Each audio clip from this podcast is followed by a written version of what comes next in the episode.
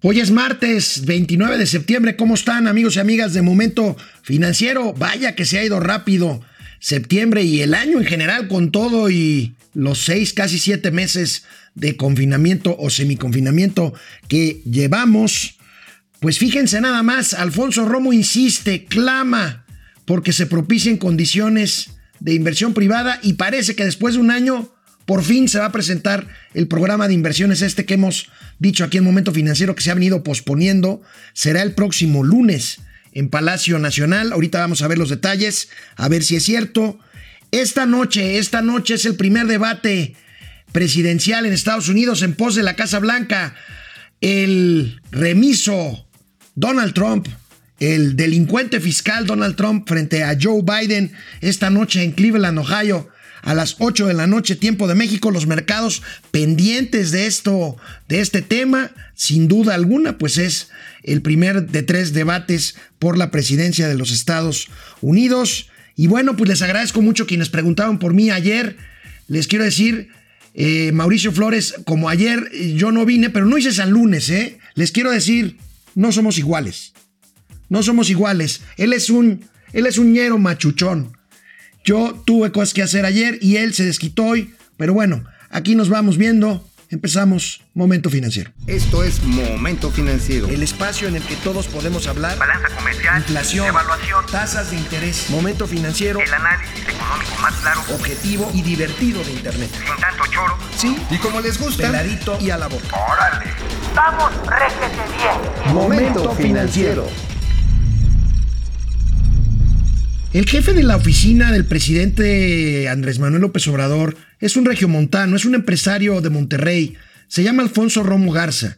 Él fue dueño de muchas empresas, caballista, aficionado a precisamente a los caballos de competencia.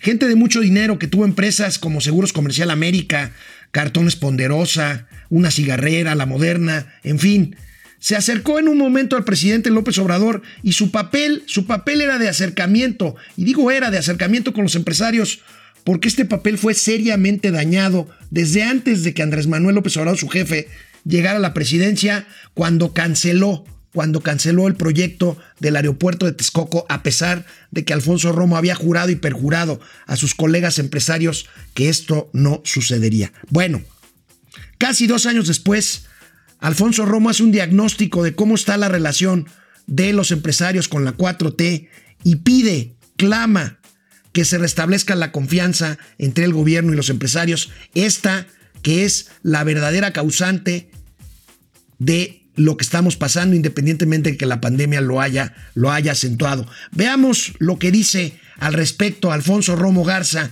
en una entrevista muy interesante, larga, que le concedió ayer al querido teacher Joaquín López Doria. Que el enemigo es el coronavirus y la parálisis económica a nivel mundial.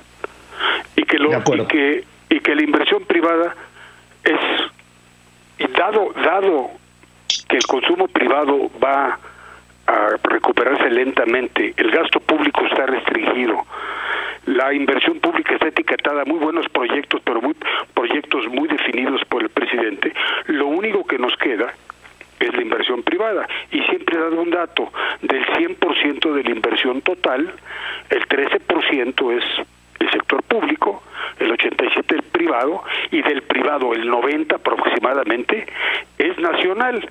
Entonces nadie va a hacer por los por, por México lo que los inversionistas nacionales no hagan.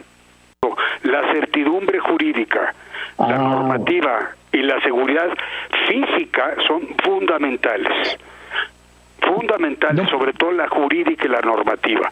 Y hoy no nos queda más que juntarnos, sector público y privado, para realmente haya una inversión creciente y poder dejar un país mejor de que el que recibimos, poderle dar a este sector esta certidumbre que tanto se necesita. Y tanto se necesita porque si bien es cierto que el sector energético es el 4% del PIB, del sector energético depende, depende, depende la productividad de un país. Y más cuando el presidente se compromete a no subir precios y a tener y aprovechar al máximo las ventajas que nos da el TEMEC. Y un TEMEC sin una política energética transparente y clara no nos va a dar la modernidad que se necesita para tener una planta productiva competitiva. Pues así de fácil. El problema es que el presidente no le hace caso a su coordinador de oficina, a su enlace con los empresarios. Fíjense nada más, le preguntó Joaquín López Dóriga a Alfonso Romo qué opinión tenía de dos bocas.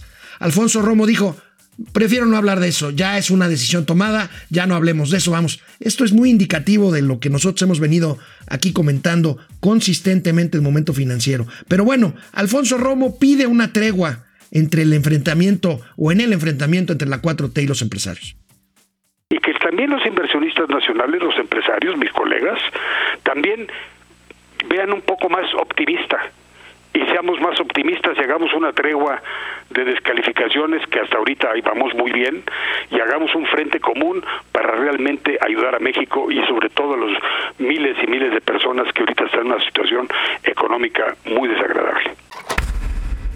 Alfonso Romo trata de decirnos que lo que piden los empresarios es muy sencillo. Bueno, pues sí es muy sencillo, pero no los han atendido. A ver.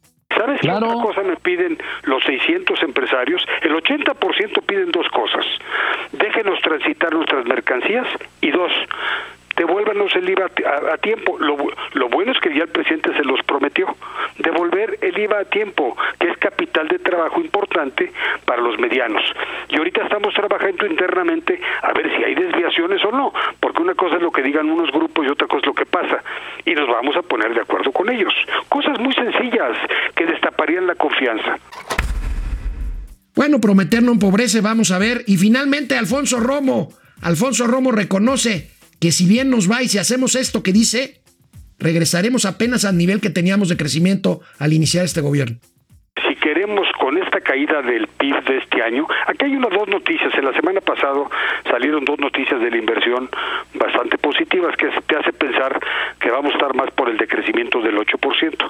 Si queremos dejar el país con el mismo per cápita que en el 2018, dada la pandemia que nos frenó y la parálisis mundial, porque no es lo mismo, eh, la parálisis mundial, necesitamos crecer el ritmo de la inversión privada 10, 18, 23 y 25% de aquí al 24. O sea, pasar del 18% del PIB al 23% del PIB. Si queremos dejar el mismo crecimiento. Bueno, pues regresamos después de una pausa. Canal 76 de Easy, de lunes a viernes, 4 de la tarde en Spotify. Momento financiero. Regresamos.